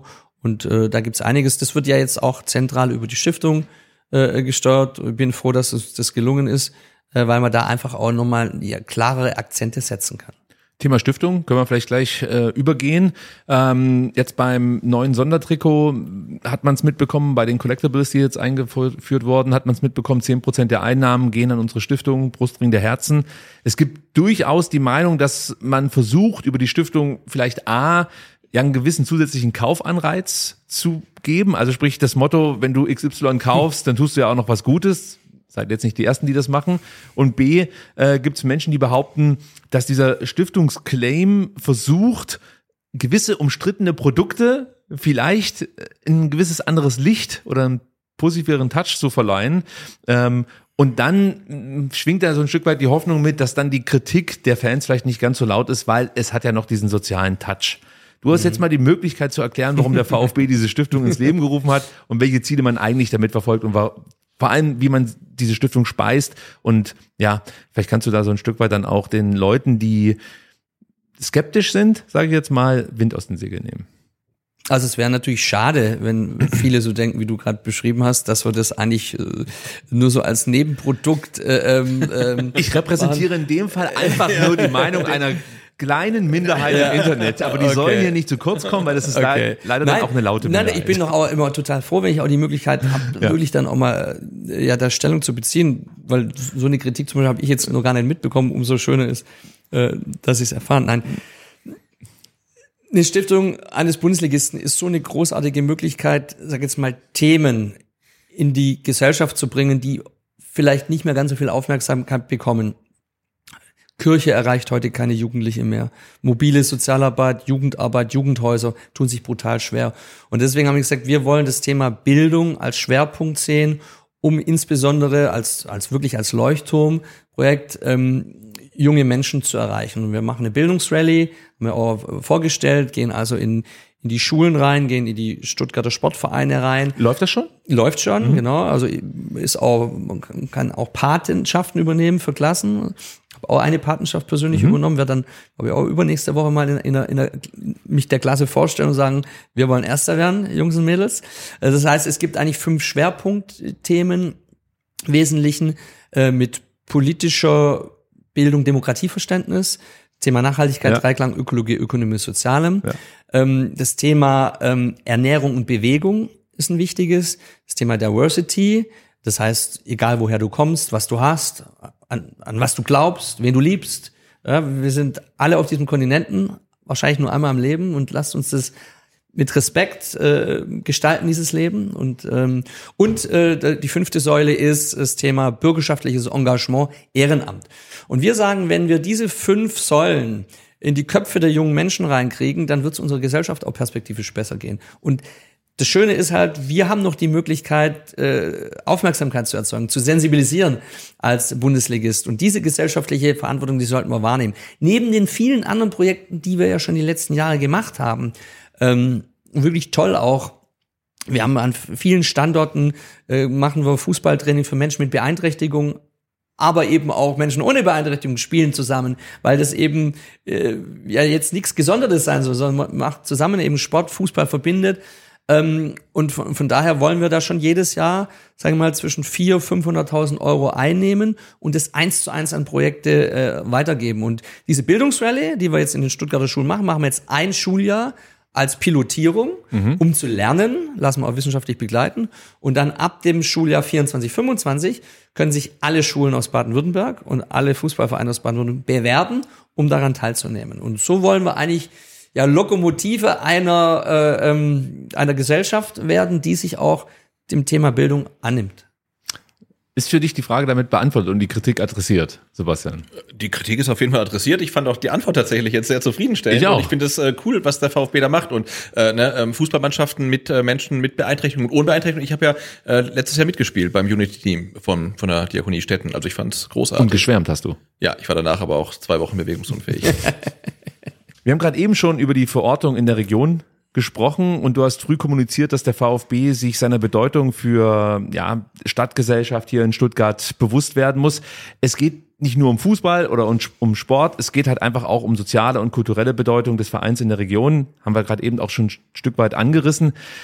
Ähm, welche Ziele habt ihr euch denn diesbezüglich gesteckt, jetzt mit ähm, dem Ziel, wirklich wieder in der Region anzukommen? Was konkret macht ihr, um den VfB und Stuttgart zusammenwachsen zu lassen? Vielleicht Ganz kurz eine Anekdote, wenn ich manchmal in Köln bin, hast du immer das Gefühl, dass ganz Köln der FC ist. Sorry für das Beispiel, liebe VfB-Fans. Aber, auch, aber, aber ganz Frankfurt ist die Eintracht. Ja, da bin ich nicht so oft, deswegen. Aber, nee, aber wenn du halt da bist, und das finde ich auch schön, es sind halt äh, Deutsche und, und Araber und ja. Türken und also es ist halt Multikulti ja. und alle sind Eintracht und das ja. finde ich da total schön. Aber ich glaube, was du ansprechen willst, äh, ähm, dass nicht nur Stuttgart der VfB ist, sondern vor allen Dingen das Umland. Ne? Und wir haben halt wirklich Spieltag für Spieltag sind wir Leute, die fahren halt zu jedem Heimspiel Stunden zwei Stunden ja. vom Bodensee hoch oder von sonst wen. Und ich glaube, das ist bei uns schon speziell, dass das ganze Umland auch VfB ist. Ja, aber wie kriegt man es hin, dass der VfB wieder näher mit Stuttgart zusammen oder besser mit Stuttgart verzahnt? Indem man zu den Menschen geht. Ganz, ganz einfach. Ja. Und äh, ich habe ich habe es, äh, glaube ich, äh, beschrieben mit einer Käseglocke. Ne? Es hat angefangen, dass wir, als ich kam, es gab keine öffentlichen Trainingseinheiten mehr war, war völlig, war ich völlig perplex. Als ich gegangen bin, war jede Trainingseinheit äh, öffentlich. In Köln war jede Trainingseinheit, bis auf die Abschlusstrainingseinheit, äh, äh, äh, öffentlich. Äh, in den Ferien, jede Trainingseinheit war öffentlich. Weil ich meine, es gibt doch nichts Schöneres, wie wenn du als, als, als kleiner Bub oder kleines Mädel mit deinem Papa in den Ferien zum VfB gehst und, und, und deine, deine Vorbilder hautnah erlebst und, und du das aus Gefühl hast, ja, die machen das auch wegen dir. Und deswegen machen wir es ja auch. Weil sonst können wir uns irgendwie Sonntagmittags um 15 Uhr unter Türkam auf einer Wiese treffen und Fußball spielen. Aber wir machen das für die Menschen, die sich für uns begeistern und die sich für uns interessieren. Und das muss, das ist mir auch wichtig, das muss jeden Tag klar sein, warum wir das überhaupt machen. Für jeden Mitarbeiter, auch für jeden Spieler. Und klar, manche würden sagen, okay, das ist ein hehres Ziel jetzt von Werle, äh, die schauen eher nur alle auf sich. Nein, wir sind mehr. Und deswegen ist mir eben auch wichtig, äh, ähm, wieder auch ja, zu den Stuttgartern und Stuttgartern in die Regionen zu gehen. Ähm, ich habe es vorher beschrieben, eben, äh, dass wir bei, einer Chess Open dabei sind als VfB, beim CSD mitfahren, beim Weindorf Wein ausschenken, da kommst du ins Gespräch. Das war hervorragend. Äh, nein, aber das macht doch Spaß. Das war wirklich cool. Das macht doch, ich habe das auch geliebt. Das macht doch Spaß und das war auch am Anfang von der Saison. Also das war jetzt jetzt nicht so, dass äh, jetzt macht es wahrscheinlich noch mehr Spaß, aber das ist doch das Schöne, ähm, äh, in den Dialog zu kommen und und vielleicht auch die eine oder andere Kritik mitzunehmen. Äh, genauso dann einen ganzen Vasenabend zu machen mit der Mannschaft. Äh, äh, jetzt äh, die Mannschaft wird wieder äh, auch ähm, an, an, an Weihnachten dann mhm. Fanclub-Besuche äh, äh, machen. Ähm, dafür sind wir da als VfB Stuttgart, äh, als der Club, der es seit 1893 gibt. Und äh, das äh, ist uns allen ein ganz, ganz wichtiges äh, Anliegen, ähm, nahbar zu sein und äh, ja, in die ganze Organisation das zu tragen. Und, und ich glaube, das wird auch positiv wahrgenommen. Musst du dagegen Widerstände ankämpfen intern oder sagen die Leute, ach cool, das ist ja total schön, machen wir was schon nicht, nicht lange schon so gemacht? Oder gibt's halt Menschen, ich meine, im großen Unternehmen gibt es sicherlich Menschen, die sagen, ich mache gern mein Ding und ich möchte auch nicht dabei beobachtet werden. Ähm, wie ist das so bei euch intern dann die Sichtweise? Naja, klar, muss sich's wieder so vielleicht ins Bewusstsein aller bringen. Ne? Aber wenn du, wenn du mit, mit vielen sprichst, dann sagen, ja klar, logisch, sind wir dabei, logisch, wir, wir, das, wir sind beim VfB. Und das ist vielleicht bisschen verloren gegangen. Vielleicht auch durch Corona, muss man auch ganz klar, ja, klar sagen. Ja. Ne? Das war sicherlich auch ein Schritt, aber es gibt auch mal eine Zeit nach Corona und wir sind in der Zeit nach Corona. Und deswegen gibt's für mich auch keine Argumente mehr. Und, und, und deswegen haben wir da schon noch viel vor. Ähm, und äh, ja, und das ist auch ein Teil dessen, äh, was den VfB ausmacht. Hast du noch eine Frage zur Verortung in Stuttgart? Nee, ehrlicherweise nicht, aber äh, das ist ja, glaube ich, jedem aufgefallen. Zum Beispiel wirklich Stichwort öffentliche Trainingseinheiten, dass es früher so gut wie keine gab. Und jetzt äh, jedes Mal kriege ich irgendwie eine Nachricht über Twitter vom VfB und heißt, ja, morgen ist wieder öffentliches Training und hier. Und dann kommen Bilder und da kommen ja hunderte von Leuten halt wirklich hin, ja. im strömenden Regen teilweise. Also es ja. ist ja skurril. Also die Leute lieben den VfB, natürlich vor allen Dingen, wenn der VfB alle Spiele gewinnt oder fast alle Spiele gewinnt. äh, aber die Leute lechzen ja danach. Und das ist halt dann cool, dass sie die Möglichkeit haben, dahin zu gehen, gerade zum Beispiel in Schulferien. Also das öffentliche Training ist das eine. Was ich aber wirklich herausragend fand, war gerade die Aktion auf dem Weindorf. Das war einfach toll, weil es wirkte total unbezwungen. Es war einfach eine coole Atmosphäre. Wie du gesagt hast, man konnte sich un ungezwungen miteinander unterhalten. Es waren sogar Spieler dann vor Ort, was natürlich für viele dann nochmal besonderer ist als Und wird es beim Weihnachtsmarkt wieder so sein, ne? Ja, Also das, wir haben auch wieder- schon Termine Ja, also wir haben, wir haben jetzt auf jeden Fall drei Termine, ich glaube, ist immer Montag oder Dienstag der jeweiligen Woche. Und äh, da werden auch Spieler dabei sein. Wir werden dabei sein, werden Glühwein, Glühwein ausschenken, das Präsidium wird dabei sein. Ähm, ja, weil es macht einfach Spaß, Ja. äh, äh, in den Dialog äh, zu kommen äh, mit, mit den Fans, aber auch mit den Stuttgarterinnen und Stuttgartern. Also Absolut. das, das äh, ist, ist positiv und das werden wir auch weiter forcieren. Äh, es wird dann auch ähm, im Dezember 2024 ein großes Weihnachtskonzert, ein Weihnachtssingen geben, Ach wo wir ja. alle einladen. Guck mal an, das kenne ich doch irgendwo ja. Wollten wir, wollten wir dieses Jahr eigentlich auch äh, machen, weil es wegen Stadionumbau leider nicht möglich. Werden wir aber im Dezember 2024 machen. Also wir haben schon auch noch die eine oder andere Überraschung dann nächstes Jahr parat. Cool. Ähm, und klar, und äh, wir werden das jetzt äh, durchziehen. Das, als ich in, in, in Köln gegangen bin, ähm, waren, na, hat, hat man einen, einen, einen gemeinsamen Gottesdienst eingeführt im Dom bei jedem ersten Spieltag Ja, das habe ich mal mitverfolgt, ja. immer ausverkauft. Äh, Auf dem CSD wird heute noch mitgefahren, auch ohne Alex Werle. Es gibt heute noch ein Karnevalstrikot. Man fährt heute noch auf dem, äh, auf dem Wagen mit am großen Montagsumzug ohne Alex Werle. Aber ich habe versucht, ein paar Impulse zu bringen. Was macht es eigentlich aus? Also wie kann man eigentlich den Club äh, und die Stadt äh, noch enger verzahnen? Und, und, wäre schön, wenn ich dann irgendwann nicht mehr da bin, ob das dann 2026 ist, äh, früher oder später, äh, das äh, würde ich mir wünschen, dass das beibehalten bleibt, also auch über Funktionsträger hinaus, weil wir sind alle nur auf Zeit äh, da. Das ist Genau, richtig. und ich habe gelesen, am 4. Dezember liest du in der Matthäuskirche in Heslach die Weihnachtsgeschichte vor, oder? Genau, das ist äh, nächsten Monat, freue ich mich auch total drauf, weil letztes Jahr schon eine trotz der schwierigen Situation damals im Dezember Bei Weihnachten haben sich immer alle Damals hinter der Schattenwand übrigens. damals schon eine ganz, ganz tolle Atmosphäre. Wir haben aus, einer, äh, aus, dem, aus dem Kindergarten dann Kinder, die wir unterstützen. Da geht's um gesunde Ernährung ähm, bei, den, bei, den, bei den Kindergärtnern oder bei den Kindergartenkindern, aber bei den auch. Kindergärtnern. äh, und und die, die äh, singen dann dort und wir singen zusammen und, ähm, und ähm, ja, haben Fürbitten äh, zusammen. Es ist eine ganz, ganz besondere Atmosphäre. Es sind alle eingeladen. Ja, die Fraktion Und- ist auch am Start, glaube ich. Genau. Spielt dann äh, Weihnachtslieder Fraktion vielleicht auch- ein bisschen äh, sch- schwunghafter als in der Kirche üblich. Fraktion ist auch dabei. Vielleicht machen wir nächstes Jahr in Bad Cannstatt dann auch mal in, in, an einem Spieltag zu Beginn mal einen Gottesdienst. Ähm, auf jeden Fall, ich freue mich wahnsinnig, dass ich die Weihnachtsgeschichte lesen darf. Das hört sich cool an. Also am Montag, 4.12. Heslach 18.30 und sich von Alex Werde was vorlesen lassen. die letzte Frage, die letzte Frage kommt von einem Ex-Account. Also Twitter-Account, wie auch immer du es nennen willst. Vorlaut92 ist der Handle und er oder sie fragt, warum wird der VfB mit voller Überzeugung am 11.12. wieder, wieder gegen einen Investor stimmen und welches Argument ist deiner Meinung nach das stärkste gegen einen Investoreneinstieg bei der DFL? Also Du kannst die Frage ablehnen. Nein, also wir, wir, wir diskutieren ja äh, genau das Thema mit den Gremien, auch im Fanausschuss. Ähm, es wurde verändert. Äh, es gibt äh, nur noch eine Säule. Es gibt, gab keine Umverteilung von Säulen zwei und drei. Deswegen haben wir das auch ganz klar abgelehnt. Man kann es ja auch nachlesen. Und deswegen sind wir da in der Diskussion und äh, werden dann am 11.12. dann, glaube ich, auch Sinne des äh, deutschen Fußballs eine Entscheidung treffen, um weiter wachsen zu können, ähm, um weiter wettbewerbsfähig zu bleiben. Aber, und das ist eben wichtig, es nicht ungerechter werden zu lassen, ne? weil die TV-Verteilung ist schon natürlich zementiert und äh, deswegen haben wir es auch letztes äh, oder dieses Jahr abgelehnt, weil die Säulen zwei und drei noch mehr Ungleichgewicht aus unserer Sicht eingebracht hätten. Deswegen waren wir da strikt dagegen. Ähm, aber das ist auch eine Möglichkeit, jetzt in dem Investorenprozess auf 50 plus 1 zu stärken, dauerhaft. Und da sind wir wirklich Verfechter, weil das ist für mich auch das Rückgrat des deutschen Fußballs, 50 plus 1. Und deswegen, wenn man das stärken kann, und momentan sieht die Modellstruktur so aus, ähm, dann ist es auch überlegenswert. Äh, und deswegen diskutieren wir das intern und am 11.12. ist die Entscheidung. Das heißt, ihr habt noch keine klare Position als VfB.